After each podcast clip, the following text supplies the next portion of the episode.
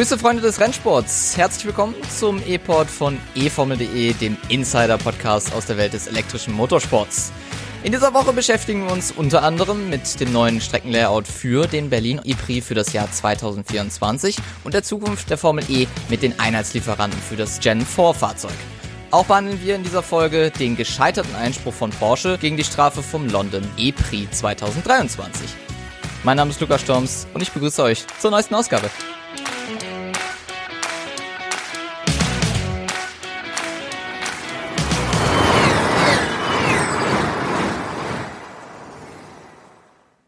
Ja, es wird winterlich. Wir haben ja schon Dezember, bewegen uns so langsam in Richtung Saisonstart. Und wie immer mit dabei, äh, wenn es in Richtung Saisonstart geht, eigentlich jede Folge ist äh, Tobi Würz. Hallo Tobi. Hallöchen, grüß dich. Dass man bei diesen Temperaturen sich versucht, auf die Beine zu halten, ist ja immer so ein Thema. Eiseglatte Straßen und kalt, das ist unglaublich. Ja, und es geht ja auch Richtung Weihnachten. Ich habe heute Abend noch die erste Weihnachtsfeier, wenn wir fertig mit Aufzeichnen sind. Von daher. Sehr schön. Ja, neigt sich dem Ende zu. Aber Anfang Januar geht's ja auch schon los mit der Saison in Mexiko. Deshalb große Weihnachtsferien werden wir an dieser Stelle wohl nicht haben, denke ich mal. Ja, auf jeden Fall nicht. Also wir bewegen uns ja direkt in Richtung Saisonstart und da wundert man sich ja doch, wie schnell es dann auch mit dem Jahr zu Ende geht und wie schnell man dann doch in Richtung Saisonanfang ist. Und dann würde ich sagen, gehen wir auch direkt hinein und schauen wir mal, was wir für News dabei haben. In den Newsüberblick. Kurswechsel. Die Formel E hat den endgültigen Rennkalender für das Jahr 2024 vorgestellt. Neu dabei Misano und ein zweites Rennen in Portland. Reifenwechsel. Der Motorsport-Weltrat der FIA hat über die Einheitslieferanten der Gen 4-Ära in der Formel E entschieden. Während beim Chassis alles beim Alten bleibt, gibt es eine Überraschung bei der Batterie und den Reifen kein Reifenwechsel. Der Berufungsgerichtshof der FIA hat den Einspruch von Porsche gegen die Zeitstrafe für Antonio Felix da Costa beim London E-Prix abgeschmettert. Weiterer Kurswechsel. Die Formel E hat die neue Streckenführung für den Berlin E-Prix vorgestellt und den Ticketverkauf gestartet. Prioritätenwechsel. Abt Cupra steigt nach drei Jahren aus der Extreme E aus und konzentriert sich 2024 ausschließlich auf die Formel E.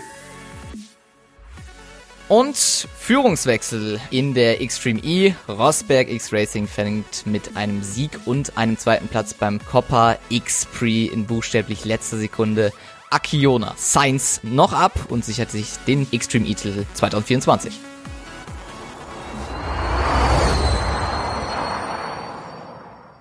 Ja, die Extreme E damit beendet. Glückwunsch da zu Rosberg X Racing. Hingegen ja schon überraschend, muss man hingegen ja schon sagen, der Kurswechsel und der Prioritätenwechsel bei Abt Cupra.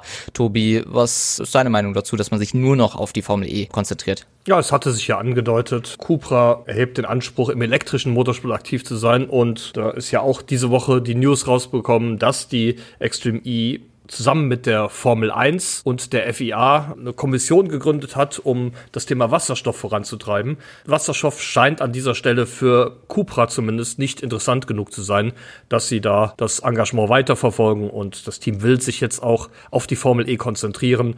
Ich sag mal, bitter nötig ist vielleicht ein bisschen übertrieben, aber da hat man ja nach der Rückkehr in der vergangenen Saison noch ein bisschen Rückstand auf die anderen Teams gehabt und wurde am Ende ja auch nur letzter in der Teamwertung. Da gibt es noch ein bisschen aufzuholen und ich gehe mal davon aus, dass Abt Cooper das spätestens in der übernächsten Saison 2025 hinbekommen wird, da auf jeden Fall den Anschluss wieder zu finden. Auf jeden Fall. Ich meine, wir wissen ja alle, was in den ersten Saisons bei der Formel E mit Abt passiert ist und dass man da eigentlich gerne wieder in die Erfolgsspur zurückkehren möchte. Das am besten natürlich auch auf deren Heimkurs, nämlich das Ganze in Berlin. Schauen aber erstmal auf den finalen Rennkalender, der vorgestellt worden ist, wo es denn mit der Formel E Weltmeisterschaft denn jetzt final im Jahr 2024 hingeht. Genau, der Rennkalender war ja bislang schon bekannt. Es gab allerdings noch zwei Lücken. Einmal war ein Rennen in Italien vorgesehen, wo es noch keinen Austragungsort zu gab. Das wurde jetzt geändert und zwar wurde Misano als Kurs bekannt gegeben. Misano dürfte einigen Motorsportfans bekannt sein, denn die Strecke ist seit einigen Jahren im Rennkalender der MotoGP vertreten. Nochmal kurz zum Hintergrund. Rom wurde ja deshalb aus dem Rennkalender gestrichen, weil sich da im Juli ein schwerer Massencrash ereignet hat. Nach offizieller Begründung war die Strecke im Stadtteil EUR einfach zu gefährlich für die Gen 3 Boliden, die ja auf den Geraden deutlich höhere Geschwindigkeiten als die Vorgängerfahrzeuge erreichen. Als Ersatz waren dann zunächst Vallelunga, Imola und Misano im Gespräch und der Zuschlag ging dann tatsächlich an Misano, an den Kurs an der Adriaküste.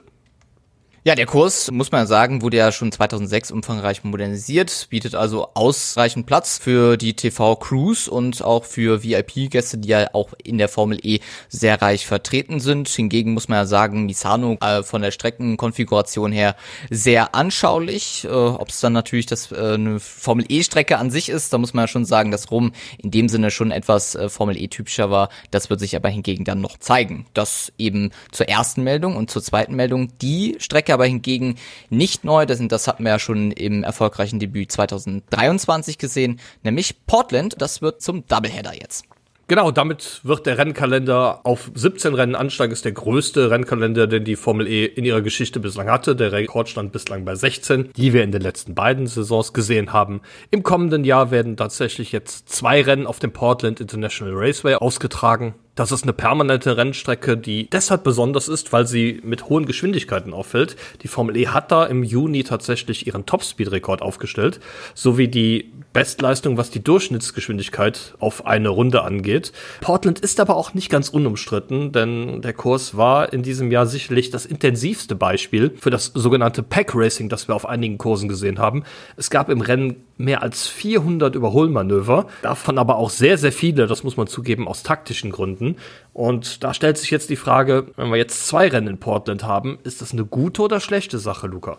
Ja, wir haben ja zum Glück, das haben wir auch schon in einigen Folgen vorher schon besprochen, dieses neue ähm, ja, Fast Charging, dieses Attack Charge im äh, Jahr 2024.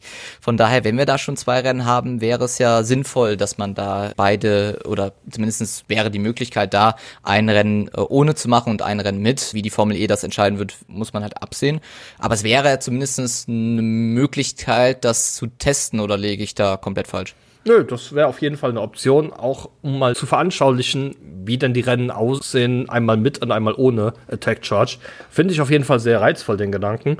Und da denke ich, wird man was draus machen können. Meine Lieblingsstrecke fürchte ich, wird Portland auch mit Attack Charge nicht werden. Aber das ist ja auch eine Richtung, in die sich die Formel E in den letzten Jahren entwickelt hat. Es werden mehr permanente Rennstrecken im Rennkalender, aber solange die auch noch innerhalb der Stadt liegen, finde ich das gar nicht schlimm. Mexiko haben wir ja zum Beispiel seit Saison 2 mit genau. dabei. Das ist ein ähnlicher Fall. Ich finde die Idee auf jeden Fall gut, dass man da das mit dem Attack Charge testen könnte und auch den direkten Vergleich hätte. Wir werden aber abwarten, wie es denn so kommt, ob sich die FIA und die Formel E dann ebenso entscheiden werden. Ich gehe da voll komplett mit. Portland für mich eher immer so eine Indycar-Strecke gewesen. Von daher, ob es dann zu einer Lieblingsstrecke auch in der Formel E wird, wage ich da auch erstmal zu bezweifeln. Also von daher sind wir da schon mal einer Meinung. Sehr gut. Haben damit jetzt auch geklärt, was uns dann auch wirklich Finale im Jahr 2023 erwarten wird. Und damit blicken wir noch weiter in die Zukunft hinaus, nämlich zum Gen 4 Auto. Die Einheitslieferanten stehen fest für die neue Generation der Formel E Fahrzeuge. Jetzt denkt ihr euch, neue Generation der Formel E Fahrzeuge, so alt sind die Gen 3 Autos noch nicht, aber man muss ja sagen, viel Planung und äh, sehr viel Arbeit steckt ja schon in Richtung des neuen Fahrzeugs dabei. Einige Lieferanten sind dabei geblieben, einige kommen hinzu, beziehungsweise verdrängen jemanden, die jetzt aktuell noch bei der Gen 3 dabei sind. Tobi kann uns schon mal so ein bisschen aufklären darüber. Genau, fangen wir einfach mal an mit dem Chassis. Das Chassis kommt von Spark und da haben wir tatsächlich, wie du schon sagst, einen alten Bekannten der Formel E, eigentlich ist es der einzig verbliebene Traditionshersteller, den wir in der Rennserie haben, wenn man jetzt von der zehnten Saison, die jetzt Stimmt. beginnt, tatsächlich von der Tradition sprechen darf. Aber tatsächlich ist es so, Spark Racing ist seit der allerersten Saison dabei, denn auch die Boliden der ersten drei Fahrzeuggenerationen kamen von dem französischen Unternehmen, das ein Zusammenschluss aus mehreren Firmen ist. Und weißt du, von wem Spark Racing geleitet wird? Oh, gute Frage. Das, da erwisst du mich jetzt auf den falschen Fuß, muss ich ehrlich sagen. Frederic Vasseur, heute Ferrari-Teamchef, war damals noch Chef von Art und Art gehört mit zu den Firmen, die sich dann zu der Firma Spark zusammengeschlossen haben.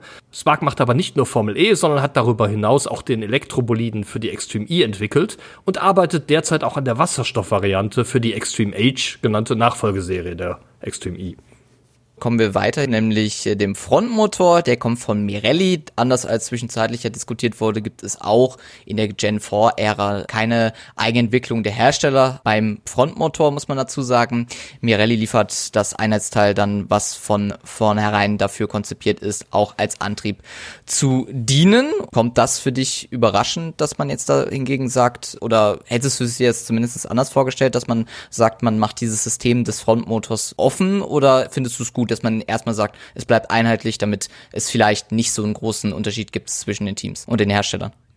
Ich finde es ein bisschen schade, insbesondere wenn man jetzt ja davon ausgeht, dass bereits in den letzten beiden Jahren der Gen 3-Ära der Frontmotor auch zum Antrieb verwendet wird. Im Moment ist es ja noch so, dass der Frontmotor nur für die Rekuperation da ist. Ab der elften Saison soll dann auch ein wenig Leistung freigegeben werden um einen Allradantrieb zu haben. Da hätte ich mir jetzt schon gewünscht, dass wenn die Teams und Hersteller zwei Jahre Erfahrung mit Allrad in der Formel E haben, dass sie dann auch vielleicht den Frontmotor entwickeln dürfen. Man hat sich jetzt, ich vermute aus Kostengründen dazu entschieden, das Ganze anders zu handhaben. Ich glaube nicht, dass der Frontmotor das Teil sein wird, was am Ende den Unterschied zwischen den Autos ausmachen wird. Ein Unterschied sehen wir aber hingegen dann bei der Batterie, nämlich ein neuer Name kommt in der Formel E hinzu im elektrischen Motorsport, ist aber hingegen Podium Advanced Technologies bekannt, nämlich als Einheitslieferant für die Batterie aus der Moto E, nun jetzt aber auch erstmals im Formelsport aktiv. McLaren Applied und VIE Technologies haben wir rund um die Testfahrt-Episode rund um Valencia viel drüber gesprochen, haben sich ja erneut versucht zu bewerben oder haben sich beworben, aber den Zuschlag hingegen nicht bekommen. Da muss man aber dazu sagen, diese Bewerbungsphase ging ja weit drüber hinaus. Also von daher kann man dazu sagen, das hat jetzt nichts damit zu tun, dass jetzt in Valencia da etwas passiert ist. Das haben wir auch schon in dieser Folge ja sehr ausführlich besprochen. Ja, mal abgesehen davon, dass WAE vielleicht auch gar nicht so viel für konnte, aber die Entscheidung jetzt für Podium Advanced Technologies ist sicherlich nicht so zu begründen, dass es diesen Brand in Valencia gegeben hat. Ja, aber sicherlich interessant. Podium Advanced Technologies, die ja jetzt schon seit, ja gut, im, im nächsten Jahr fünf Jahre äh, schon gibt. Von daher jetzt im Formelsport dann auch das erste Mal zu sehen, sicherlich dann auch interessant. Und für Bridgestone wird's auch interessant, denn die werden neuer Reifenhersteller. Damit haben wir nach Michelin und äh, jetzt Hankook äh, den dritten Reifenhersteller für die Formel E seit dem Bestehen. Genau.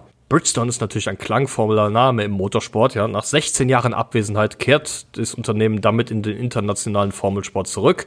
Wenn man sich zurückerinnert, zumindest wenn man ein bisschen älter ist, ja, äh, von 1997 bis 2010 war Bridgestone als Reifenlieferant in der Formel 1 aktiv und hat dann den Ausstieg bekannt gegeben und jetzt das Comeback auf internationaler Formelbühne was anders sein wird als aktuell ist, dass es tatsächlich zwei verschiedene Reifenkonfigurationen geben wird.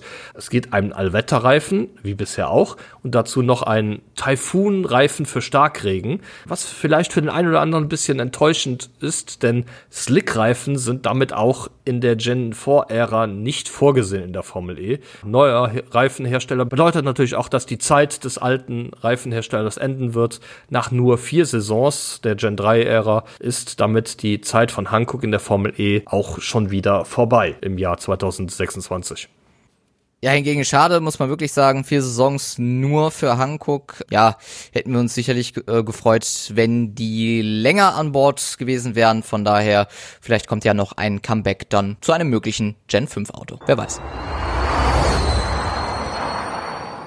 Dann blicken wir nochmal in das Jahr 2023 zurück. Das letzte Rennwochenende war ziemlich brisant und das hat jetzt in dem Sinne auch wirklich mal seinen finalen Abschluss gefunden, nämlich das Ganze mit dem Einspruch von Porsche, der gescheitert ist gegen die Strafe beim London E-Prix. Genau, da wurde bereits am 7. November eine Anhörung durchgeführt und Ende November hat die FIA dann die Entscheidung des Berufungsgerichtshofes bekannt gegeben. Das Urteil kurz und knapp, der Einspruch von Porsche gegen die Strafe wird für unzulässig erklärt. Nochmal kurz zum Hintergrund für die, die es nicht mehr ganz vor Augen haben. Antonio Felix da Costa hat im Rennen von London eine Zeitstrafe von drei Minuten erhalten, weil der Reifendruck an einem seiner Vorderreifen zu niedrig war. Reifenhersteller Hankook hatte nämlich 1,2 bar Mindestdruck als Vorgabe gegeben. Bei Antonio Felix da Costa lag der Reifendruck bei einem Reifen am Rennende aber nur noch bei 0,85 bar. Felix da Costa und Porsche argumentierten, dass die Ursache ein Schaden am Reifen war, der durch ein Carbonteil ausgelöst wurde, das er überfahren hatte. Die Strafe wurde dennoch ausgesprochen und sie kostete ihn seinen zweiten Platz im Rennen. Er und das Team verloren damit 18 Punkte und mit diesen 18 Punkten wäre Porsche in der Teamwelt Weltmeisterschaft Dritter und nicht Vierter geworden.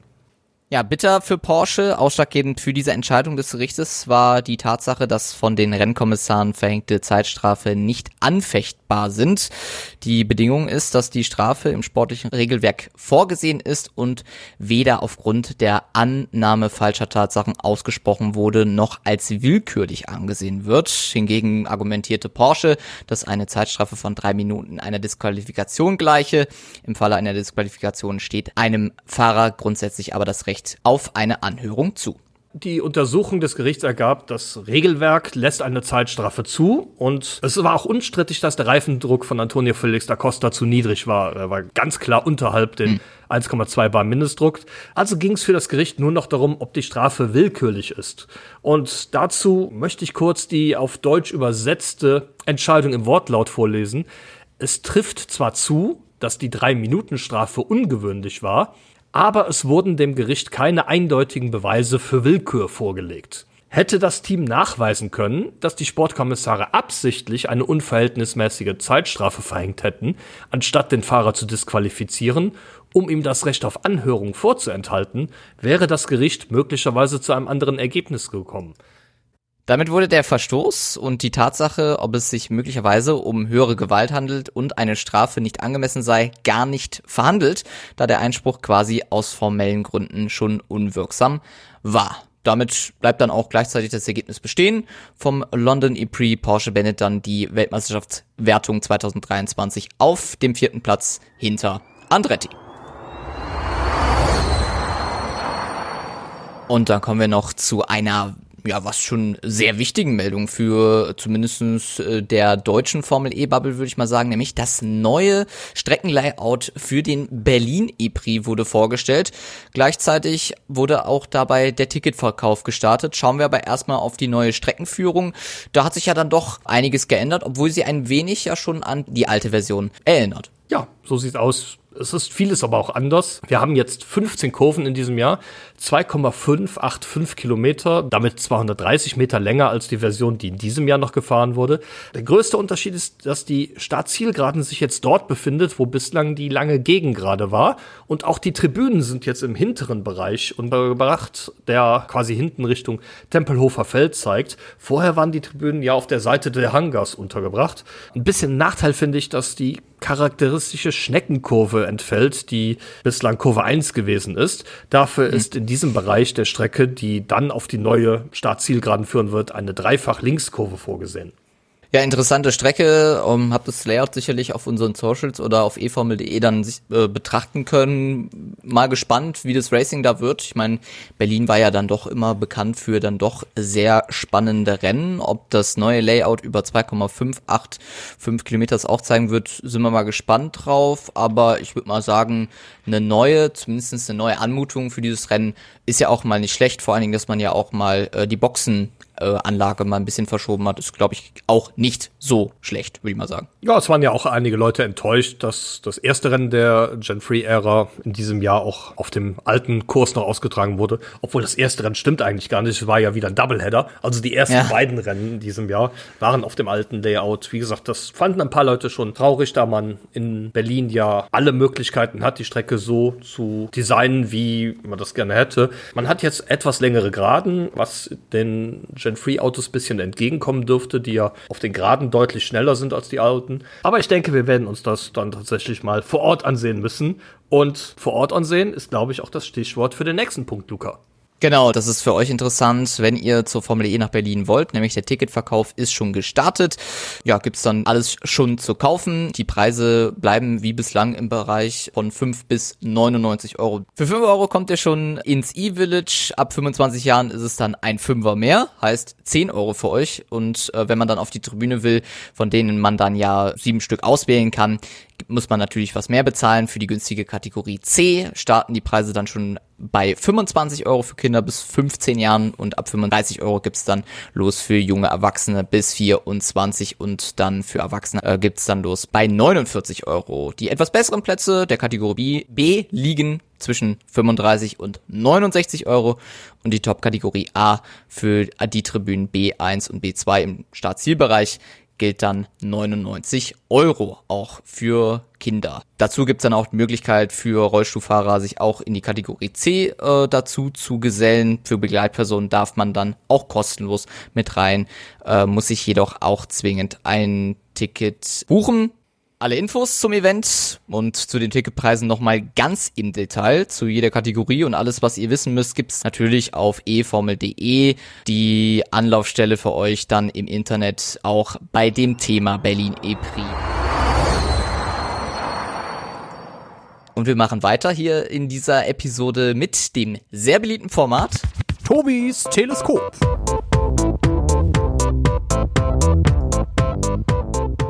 E-Pod-Serie mit den besten Nebengeschichten aus der Formel E. Heute blicke ich mit dem Teleskop einmal auf den Kostendeckel, den die Formel E in der abgelaufenen Saison eingeführt hat. Entgegen der bisherigen Planung sollen hier die Fahrergehälter ab der 11. Saison nun doch nicht mit eingerechnet werden. Das berichten zumindest die KollegInnen von The Race. Zum einen, weil die Formel E nicht will, dass ein großer Name nur aus regeltechnischen Gründen davon abgehalten werden könnte, in die Rennserie zu wechseln. Sollte beispielsweise der Sponsor eines Teams bereit sein, zusätzliches Geld zu bezahlen, um einen Fahrer wie Sebastian Vettel zu holen, könnten die Regeln diesem Plan einen Strich durch die Rechnung machen. Sollte das Team mit Vettels Gehalt das Maximalbudget überschreiten, darf es die Verpflichtung nicht vornehmen, selbst wenn das Geld theoretisch und auch praktisch da wäre. Ein anderer Grund für die Entscheidung ist die Komplexität des Themas. Einige Piloten sind ja nicht nur Fahrer, sondern auch Markenbotschafter für einen Hersteller oder haben Werbeverträge mit Sponsoren des Teams. Zusätzlich kommt dazu, dass die Teams in diesem Jahr 2023 erstmals mit einem Kostendeckel konfrontiert waren und hiermit erst einmal Erfahrungen sammeln wollen, bevor das komplexe Thema Fahrergehälter mit dazu kommt. Luca, findest du es eine gute Entscheidung, das erstmal zu verschieben? Ja, Kostendeckel im Motorsport, in der Formel E oder auch in anderen Serien ist ein brisantes Thema. Und bevor man sich da in so einem komplexen Thema da noch Fragezeichen auffällt, ist, glaube ich, das erstmal ganz gut, dass man da das erstmal verschiebt. Vor allen Dingen, wenn, wie du ja auch hier ein Beispiel gebracht hast, dass man Markenbotschafter für eine Marke oder für einen Sponsor ist, äh, dass es da auch teilweise nicht unbedingt klar ist, man dazu sagen, dass man das dann lieber verschiebt ist schon richtig. Und äh, grundsätzlich muss man aber hingegen sagen, bin ich für so einen Kostendeckel und von daher wird es sicherlich dann auch für die Fahrergehälter kommen, aber bis dann nicht alles geklärt ist, ist es dann auch sicherlich logisch, dass man erstmal das Ganze ein bisschen weiter nach hinten schiebt. Ja, ich finde das ganze Thema sehr komplex, insbesondere wenn man sich beispielsweise den Fall André Lotterer anguckt. André Lotterer, ja, lange Zeit Formel E gefahren, hat jetzt dann erstmal den Rücktritt aus dem Formelsport bekannt gegeben, um ein paar Wochen später offiziell Ersatzfahrer bei Porsche zu werden für die Formel E. Hat sehr lange gedauert mit seinem Rücktritt, aber das mal ganz nebenbei. Fakt ist, André Lotterer steht bei Porsche unter Vertrag, weil er für Porsche in der Langstreckenweltmeisterschaft WEC fährt. Er ist jetzt zusätzlich Ersatzfahrer beim Porsche Werksteam. Frage, bekommt er zusätzliches Gehalt, wenn er als Ersatzfahrer einspringen sollte? Möglicherweise ist das ja in seinem WEC-Vertrag schon mit abgehandelt, den er mit dem Hersteller Porsche hat, dass er kein Gehalt bekommt, würde er in der Formel E einspringen müssen. Und wäre das nicht unfair im Vergleich zu einem anderen Team, das möglicherweise für einen Ersatzfahrer Geld bezahlen müsste?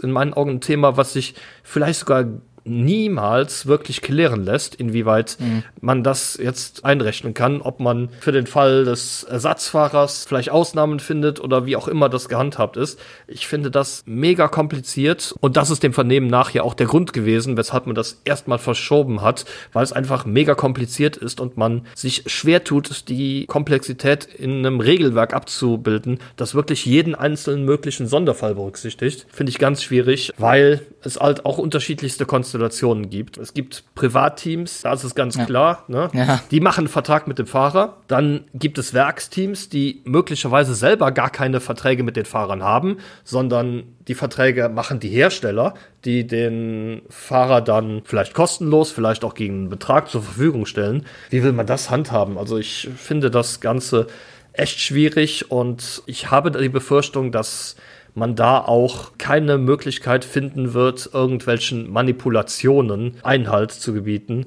Bleiben wir mal bei Porsche, sagen wir, Pascal Wehrlein dreht ein Fernsehwerbespot für Tag Heuer. Tag Heuer sponsort das Porsche Formel E-Team. Ist die Gage, die Pascal Wehrlein für den Werbespot bekommt, mit einzurechnen in den Kostendeckel für das Team? Oder zählt das nicht mit dazu? Kann ein Team auf die Art und Weise vielleicht das Gehalt auslagern an einen Sponsor und damit den Kostendeckel vielleicht umgehen. Es gibt da so viele Fallstricke und ich glaube, das wird extrem schwierig, da das Ganze festzulegen. Aber das, denke ich, wird die Zukunft zeigen, ob da die Formel E gemeinsam mit der FIA eine Lösung dafür finden wird. Ja, absolut. Ich meine, so habe ich das Thema gar nicht betrachtet. Im Endeffekt, na klar, die Ersatzfahrer natürlich auch ein Teil des Teams. Ob sie jetzt Geld kriegen oder nicht. Klar, ein Werksfahrer bei Porsche oder bei einem Hersteller, da kann man sowas natürlich ein bisschen umgehen. Und wie du schon sagtest, auch so Werbeverträge immer schwierig zu betrachten. Da müsste man fast schon die Verträge des einzelnen Fahrer je jeweils offenlegen, um da irgendwie die Lösung zu finden. Ich glaube, auch darauf wird es hinauslaufen. Ja, äh, eigentlich schon. Oder man müsste wirklich Fahrer mit einem Werksvertrag als Ersatzfahrer oder sogar vielleicht als Fahrer in der Formel E ausschließen, was aber eigentlich unwahrscheinlich ist. Das, weil das will doch auch niemand, oder? Das will ja, genau, das will auch keiner. Das möchte die Formel E nicht, das möchten die Teams und die Fahrer erst recht nicht. Von daher, ja, Fahrergehälter ist ein komplexes Thema, was du mir hier mitgebracht hast. Und da muss ich sagen, da bin ich dann doch irgendwie zwiegespaltener Meinung. Grundsätzlich muss ich aber wirklich sagen, Kostendeckel im Motorsport bin ich dann doch eigentlich ein sehr großer Fan von. Dann haben wir zum Abschluss noch für euch, ja, ein kleines Comeback. Das kommt dann ab der Mexiko-Vorschau-Folge, also im nächsten Jahr wieder zurück, nämlich die Grid Dummies, das Quiz, was sehr viel Feedback dazu geleitet hat. Ich, wir hatten es immer vor, äh, zurückzukehren, dieses Format des Quizzes, weil es bei euch so beliebt war und das kehrt natürlich auch dann wieder zurück. Da freuen wir uns auch schon drauf in Richtung der Mexiko-Vorschau. Natürlich, weil es in die Saison geht und vor allen Dingen, weil wir uns dann auch betteln können, dann mit mir, anstatt mit Tobi Blum. Deswegen äh, freue ich mich da persönlich, mein Wissen und dein Wissen mal hier zur Schau zu stellen. Ja, auf jeden Fall freue ich mich auch drauf. Wir haben noch eine zweite Ankündigung, die wir hier an dieser Stelle machen wollen. Es kommt in eurem Podcast-Feed noch eine kleine Überraschung zum Weihnachtsfest. Von daher, was genau wollen wir an dieser Stelle euch noch nicht verraten? Haltet den Podcast-Feed im Auge, da kommt auf jeden Fall in diesem Jahr noch was. Zum Fest. Eine kleine Überraschung. Dann auch unterm Weihnachtsbaum. Quasi in deinem Podcast-Feed deiner Wahl. Wenn ihr uns noch nicht gefolgt habt auf Social Media, macht das gerne. Wir sind auf allen Plattformen vertreten, findet ihr auch in den Shownotes wieder. Alle Infos außerhalb dieses Podcasts gibt's natürlich immer auf eformel.de, von daher das natürlich auch immer im Auge behalten, genauso auch äh, den Podcast zu folgen, natürlich auf allen Plattformen, die es gibt und natürlich, wenn es euch gefallen hat, fünf Sterne und eine Bewertung dazulassen. Sorry, wenn ich da nochmal kurz dazwischen grätsche. Es gibt ja zum Ende des Jahres immer Spotify Wrapped, wo dann die Leute dann auch in den sozialen Medien schon mal posten, was sie das ganze Jahr über gehört haben. Und ich habe tatsächlich bei einigen Leuten gesehen, dass da der E-Pod mit in den Top 5 vertreten war. Muss ich sagen, freut mich jedes Mal, wenn ich das irgendwo sehe. Von daher äh, herzlichen Dank fürs fleißige Zuhören und wir hoffen, dass wir euch dann auch im kommenden Jahr weiterhin viel Freude bereiten. Genau, und das hat mich auch sehr gefreut, obwohl ich hier nur dann doch sehr junges Ensemble dieses Podcast bin, dass äh, quasi euer Vertrauen da bei uns ist, ja, da in den Top 5 dabei zu sein, bei den meistgehörtesten Podcastern bei euch in diesem Jahr, ist sehr schön. Von daher äh, freut uns das sehr. Wenn ihr auch treue Zuhörer bleiben wollt und beim nächsten Mal auch wieder dabei sein wollt, wie gesagt, abonnieren und bewerten nicht vergessen auf deinem Podcast-Plattform der Wahl. Und dann freue ich mich, wenn ihr wieder dabei seid, wenn es heißt E-Pod der Insider-Podcast von eformel.de. Bis dahin. Ciao, tschüss und bye bye. Ciao.